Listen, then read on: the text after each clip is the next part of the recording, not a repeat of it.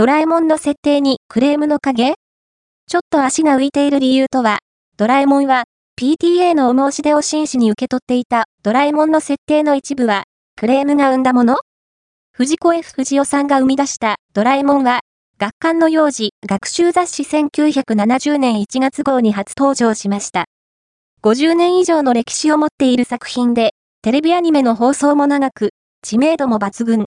小学館の出版物は、教育的なものが多いため、ドラえもんは、子供向けの教育的ポジションを担うキャラクターとして広く登場します。アニメ、ドラえもん公式サイトより、そんなドラえもんが、実は、以前 PTA からお申し出を頂戴したそう。アニメでは、ドラえもんがいつも裸足なので、土足で家に上がるのは汚いとのことでした。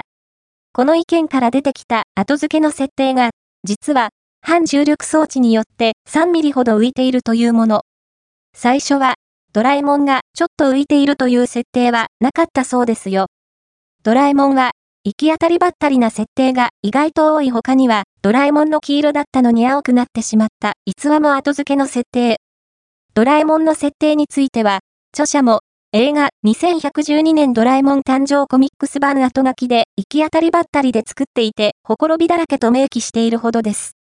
藤子 F 不二雄さんは行き当たりばったりと称していますが、世相や視聴者の意見を柔軟に受け止めているからこそ、キャラクターが育っていったのではないでしょうか。ドラえもんの設定には、あったはずなのになくなったものなど、様々あります。いつの間にか変わっている設定を探してみるのも面白いかもしれませんね。文座、山下グレートザ、ポスト、ドラえもんの設定にクレームの影？